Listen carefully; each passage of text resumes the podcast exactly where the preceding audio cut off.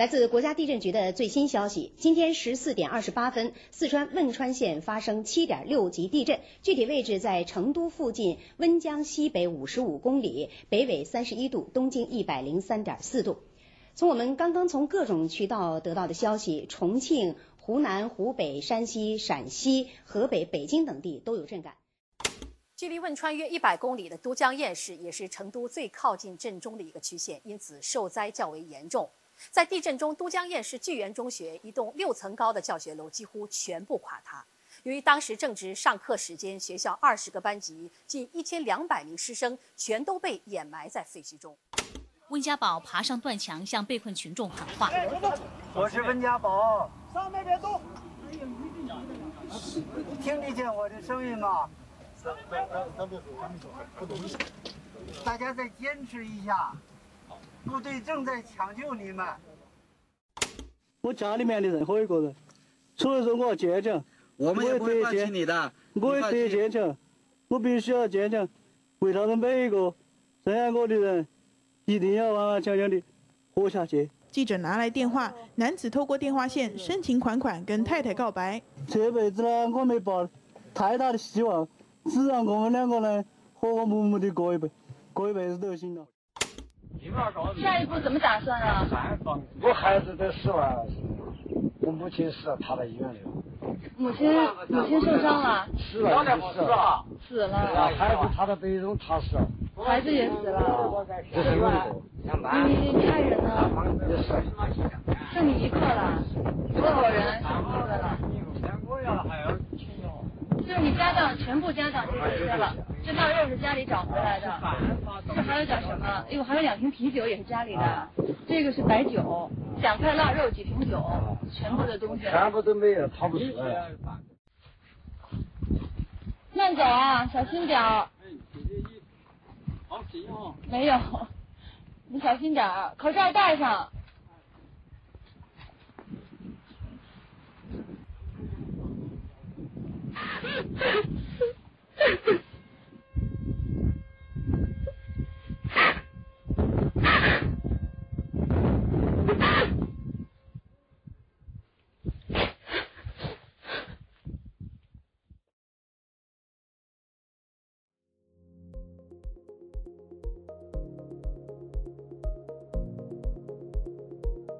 欢迎来到四零四档案馆，在这里，我们一起穿越中国数字高墙。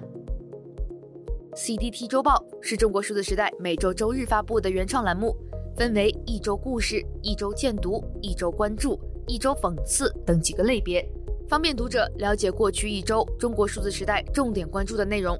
如果大家希望了解更多本期节目中提到的相关新闻事件或文章，欢迎点击本期节目简介中的链接。在中国数字时代网站阅读更多内容。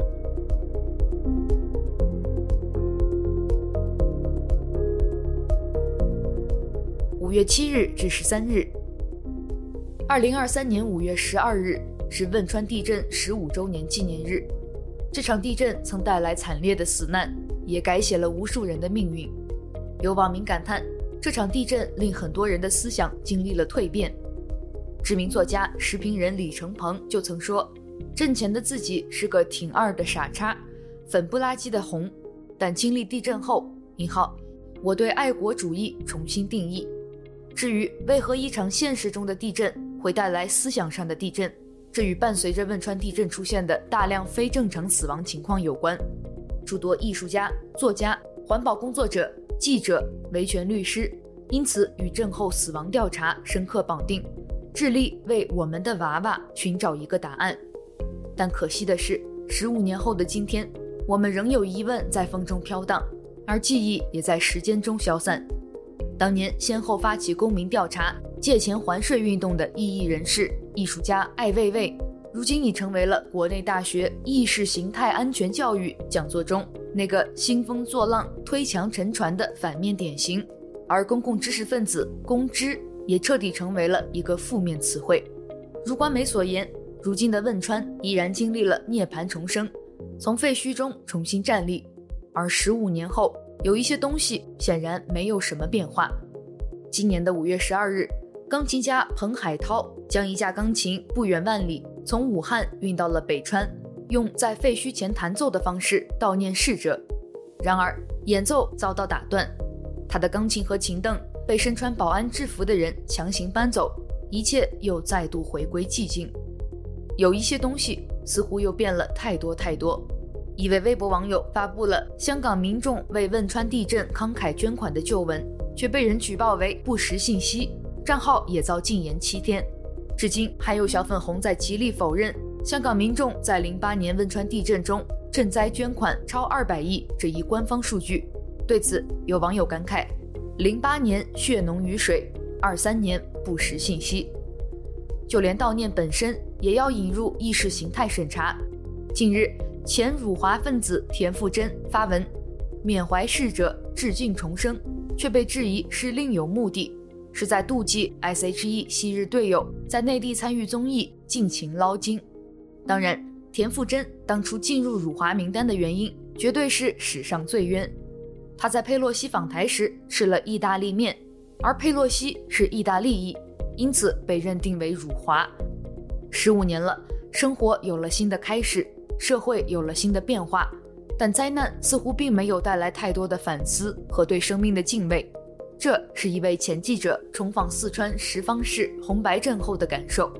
就在他努力寻找着地震遗址的时候，一位在地震中失去过亲人的大姐给出了好心建议，说：“你可以回去看看，就是去了也意义不大。”汶川地震十五周年，我们对过去的一切知道的太少，又忘记了太多。未能用厚重的历史来警示现实。网友四一哥评论道：“如果我们从汶川地震中得到的经验只是多难兴邦，如果我们从汶川地震中得到的教训只是更加得心应手地对付公民社会，如果慈善救济的社会动员仅是依靠意识形态的豪情煽动，如果灾后重建的社会组织仅是诉诸全面控制的行政手段，那么十五年过去。”灾区只是陌生人。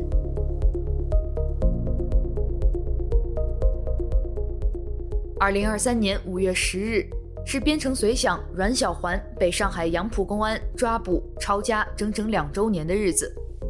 在他被抓捕一年多的时间里，由于网民并不知道边城随想已经被捕，不少网民还在网上认真地分析着边城随想的失踪原因以及他的真实身份。直到今年二零二三年二月。隐姓埋名的边城随想被当局一审秘密重判七年，罪名则是煽动颠覆国家政权罪。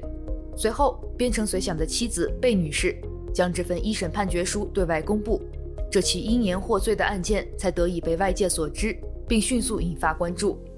二零二三年三月，贝女士接受了多家媒体采访，讲述了案件的更多细节，人们这才知道这位反共技术博主、网络传奇人士。是怎样失去自由的？五月六日，注册推特账号才两个月的贝女士开始冒着风险，在推特平台上为丈夫发声呼吁，希望通过外界的关注，争取二审的改判，并改善边城随想在狱中的处境。通过贝女士发布的推文，网民不仅看到了边城随想在生活中的更多个人照片，也了解了更多中共鹰犬的无知与野蛮。比如，在边城随想被捕当天。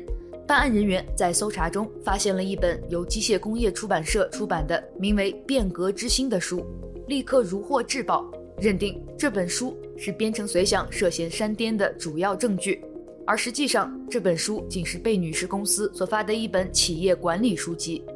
目前已有多个国际组织加入了对边城随想案件的声援。著名维权律师卜志强表示，期待二审能有好结果，哪怕稍好一点的结果。当然，也有网民对一周后即将开庭的二审表示悲观。据维权网早前的报道，边城随想案的二审法官以已有法援律师为由，拒绝了家属聘请的辩护律师，也禁止让家属与边城随想会见。无论该案最终结果如何，如声援边城随想及家属的网友们所说，原以为永远也不会知道边城随想的真实身份，如今的情况已好于想象。为这样的启蒙者发声，是因为他有良知，而我也还有良知，以及正是阮先生这样的人，令我对这片土地还不至于绝望。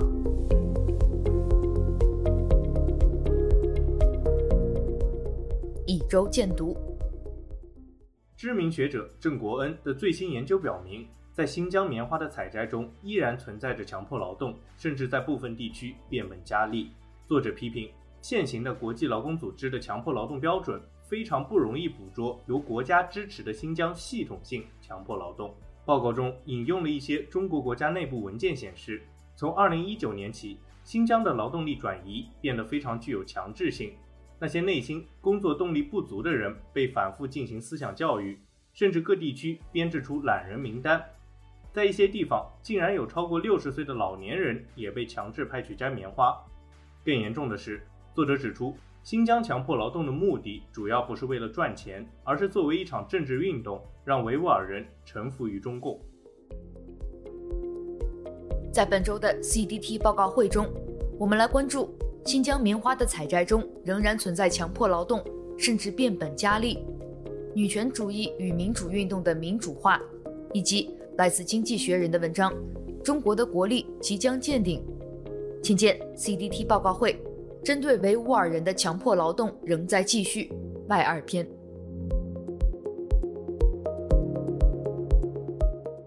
二零二三年四月的热词为淄博烧烤。而我们关注的舆论焦点事件，分别是北京长峰医院火灾以及史航涉嫌性骚扰案。四月，淄博烧烤突然在中文互联网上走红，许多网民在微博、抖音等社交媒体平台上分享自己前往淄博吃烧烤的经历，也有成群结队的外地人蜂拥前往淄博烧烤摊前排满长队。淄博市政府从各个方面应急建设和前来吃烧烤的游客双向奔赴。请见二零二三年四月的 CDT 王宇：淄博烧烤、北京长峰医院火灾以及史航涉嫌性骚扰案。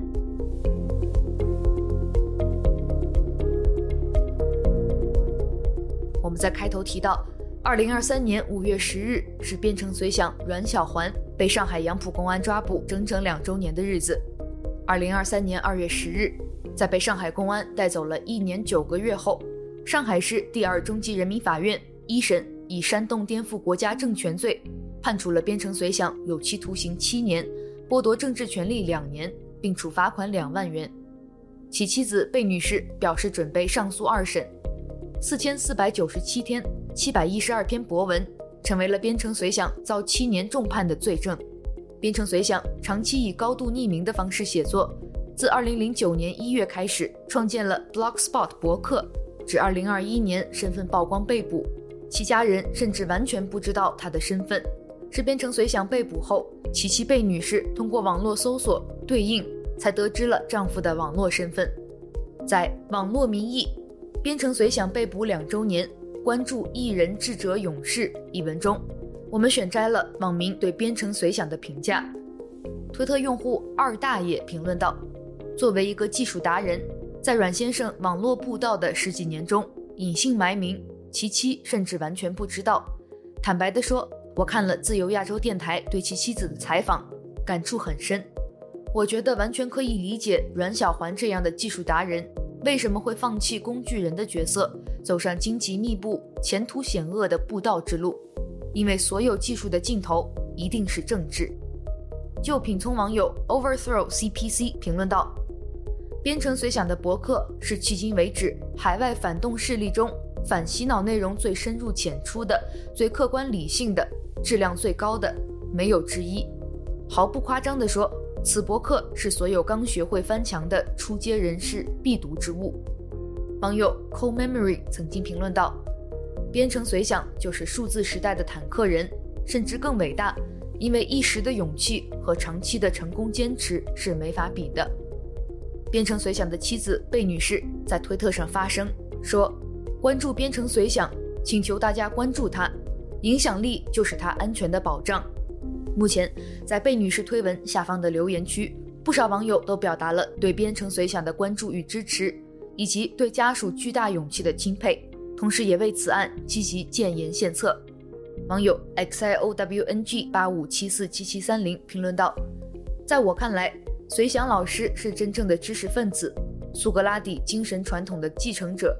他与整个现实社会保持距离，就像牛虻一般，明知不可为，但仍要叮咬这庞大的利维坦一口，刺痛整个国家。老师的博文帮助了我很多，感激之情无以言表。仅希望老师早日脱困。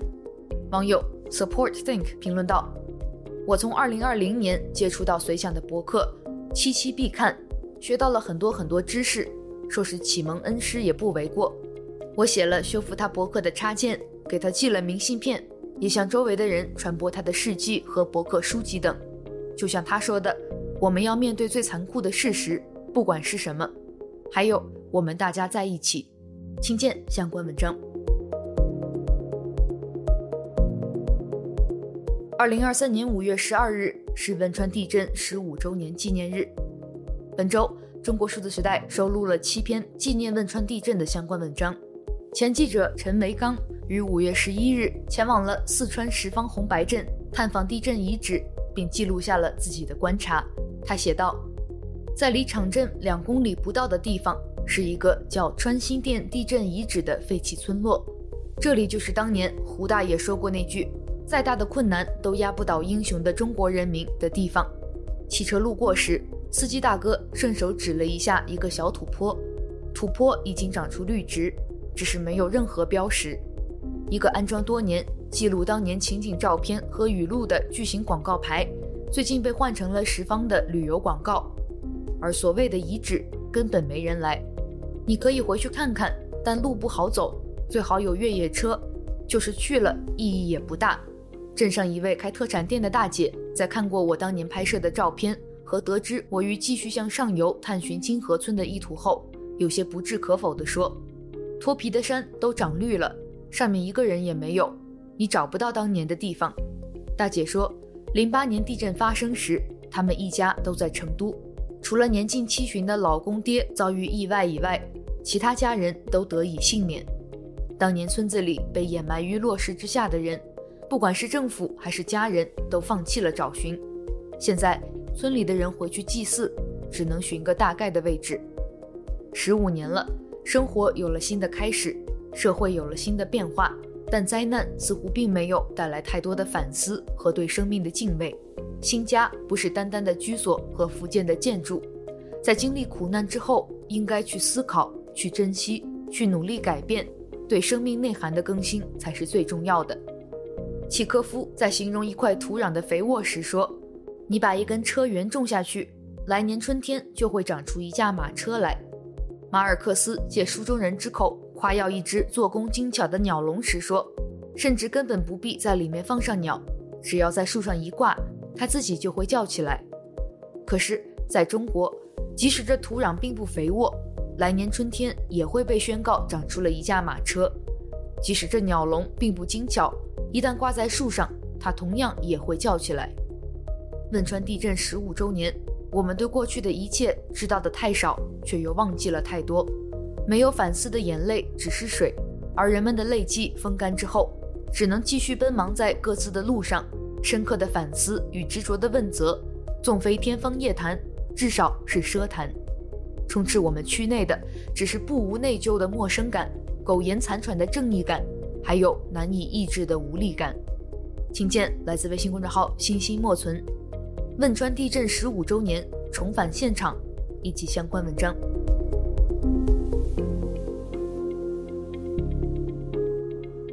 周关注：五月四日，北京艺术家黎威在深圳一个艺术联展上，用泥土摆出了上海封城期间出现的名句“我们是最后一代”。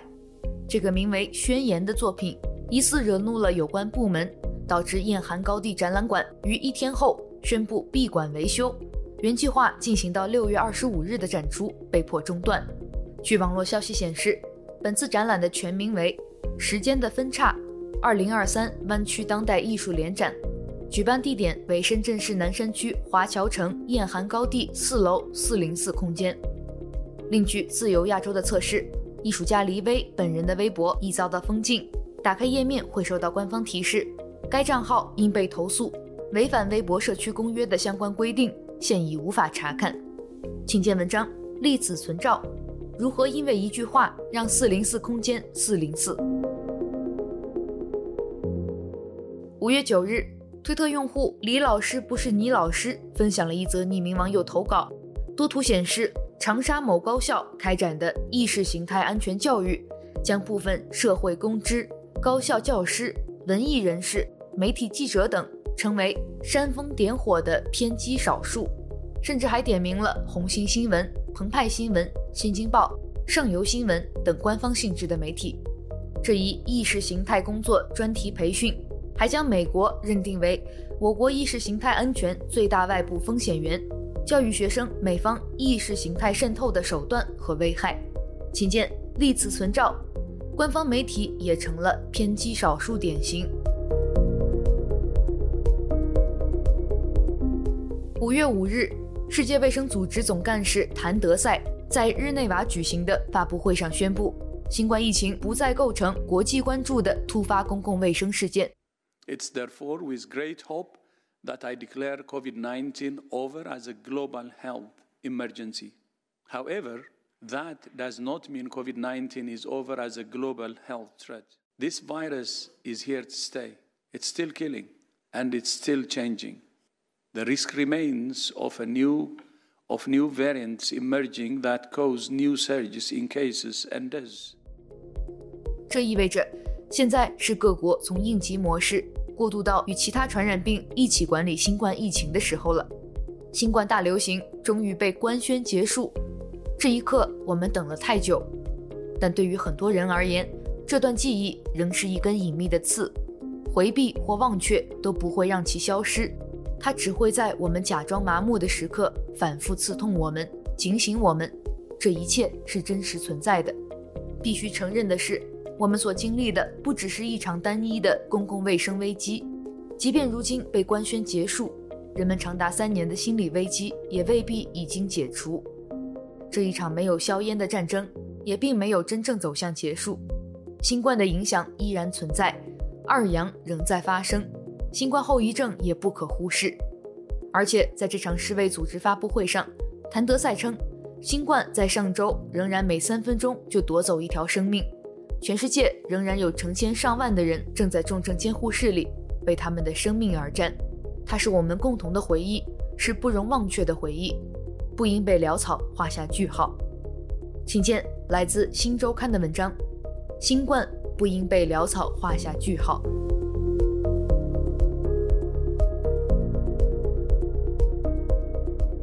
近日，编剧史航被二十余名女性公开指控性骚扰事件还在发酵。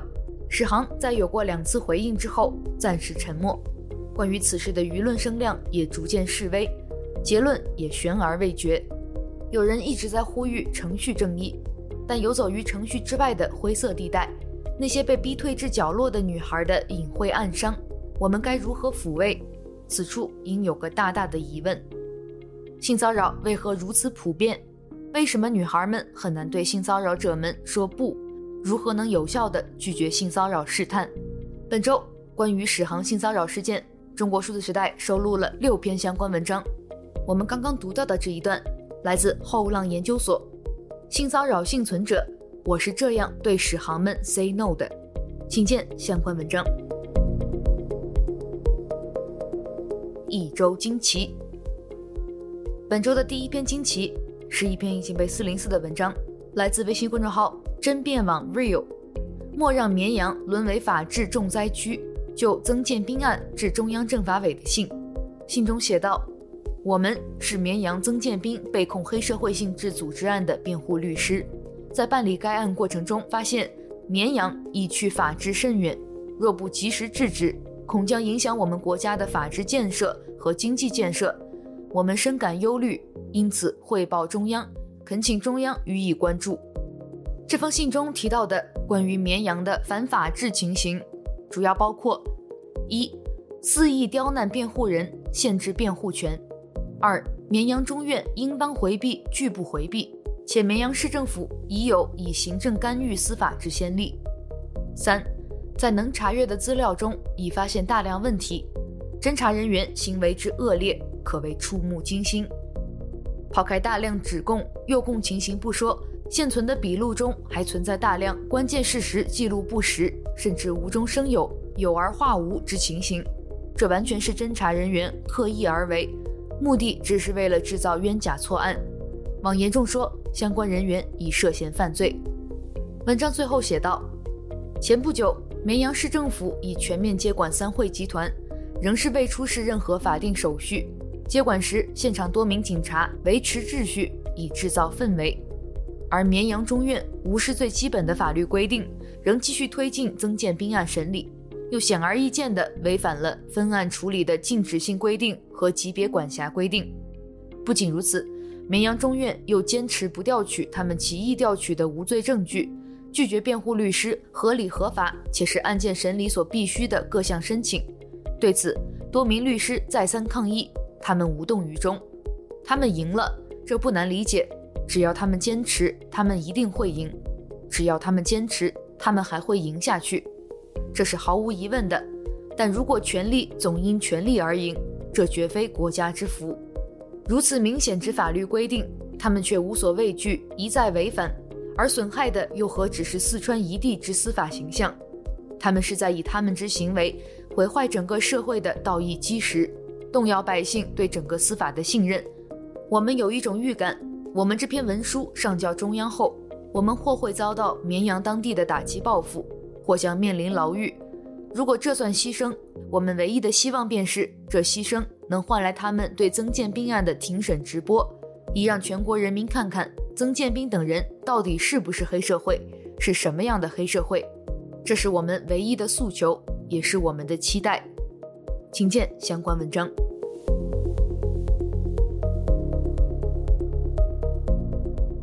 周故事。二十九岁的李树不想工作，也不想租房，在出租屋里躺了四年，耗尽所有积蓄之后，他搬了出来，以一顶橙色帐篷为家，住在一个废弃的停车场里。有人是强者，有人是勇者，而李树觉得自己是弱者，没有什么才华与天赋，也没有强悍的意志力对抗世界和自我，于是索性放弃了。他自主选择了过一种贫困潦倒、流离失所但毫无压力的生活，以一种平静而认真的姿态过着这种被绝大部分人认为是废物的日子。本周的第一篇故事来自谷雨实验室。一个人可以废物到什么程度？请见相关文章。下面一篇故事来自真实故事计划。还在硬核防疫的人。一天换十几次口罩，非必要不出门。生活复苏的当下，仍有一些人在硬核防疫。他们自称防疫钉子户，毫不松懈地进行自我防护、避世，甚至不惜戒断社交。最近不时有二阳的消息传出，硬核防疫的人们又将面对新一轮的考验。沈畅平均每天能用掉十几个口罩，从家门口到地下停车场。他上车第一件事就是把口罩放进垃圾袋密封好，带过即扔，是他佩戴口罩的基本原则。进入商场，逛完后出门，口罩要换上新的。外卖到了，戴好口罩开门，门一关，口罩又被扔进了垃圾桶。沈畅至今保留着许多抗击新冠时期中国人的生活习惯，甚至更加严格。快递来了。他坚持要在外静置至少十二个小时才能领回家。处理时，沈畅得戴口罩和防护眼镜、手套，在紫外线消毒灯下操作。下班进入家门，他有一套固定的流程：先脱下外套放到消毒灯下消毒，用酒精喷洒全身。进屋后用洗手液洗手，反复搓洗几遍。手机也要用酒精擦一遍。在网络上，沈畅找到了一群跟自己一样，至今仍坚持严格防疫的人。大家聚在群聊里，自称为“防疫钉子户”，在群里交流一些日常防疫的措施，分享有关新冠病毒的知识。群里一共六十来号人，大多数人是至今还未感染新冠的，自称“决赛圈未阳者”，也有小部分阳康儿。有的人还把自己在群里的昵称改成了“超级钉子户”。这些自称钉子户的坚持防疫者，都有各自讲究的防疫方法。钉子户群里，许多人以防疫为要，在病毒感染高峰期，群里有人为躲避病毒四个月不下楼，有上班族为逃避聚餐刻意请假，一位做生意的男人因为防疫还拒绝见客户。一些人宣称病毒很强大，打不过只能躲。请见相关文章。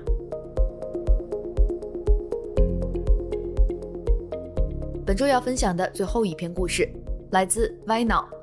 逃离歧视、压迫和无解的民族矛盾，少数族裔突破重围出国。文章写道：对于大多数中国汉人来说，润出去可能意味着留学、移民、工作、结婚等多重可能性；但对于长期困在中国的少数民族，尤其是维吾尔人或藏人来说，要获得护照、办理出国需经历的重重关卡与审查，润对他们来说就几乎等于是出逃和流亡。哪怕人在海外，也难说得上高枕无忧。很多人同样备受恐惧和煎熬，那些压力既来自官方对流亡者的骚扰，也同样来自对仍身处中国亲人的担忧。请见相关文章。以上就是本期节目的全部内容。如果大家希望了解本期节目中提到的相关新闻事件或文章，欢迎点击文字简介中的链接，在中国数字时代网站阅读更多内容。中国数字时代 （CDT） 致力于记录和传播中文互联网上被审查的信息，以及人们与审查对抗的努力。欢迎大家通过电报 Telegram 平台向我们投稿，投稿地址请见本期节目的文字简介。阅读更多内容，请访问我们的网站。cdt.media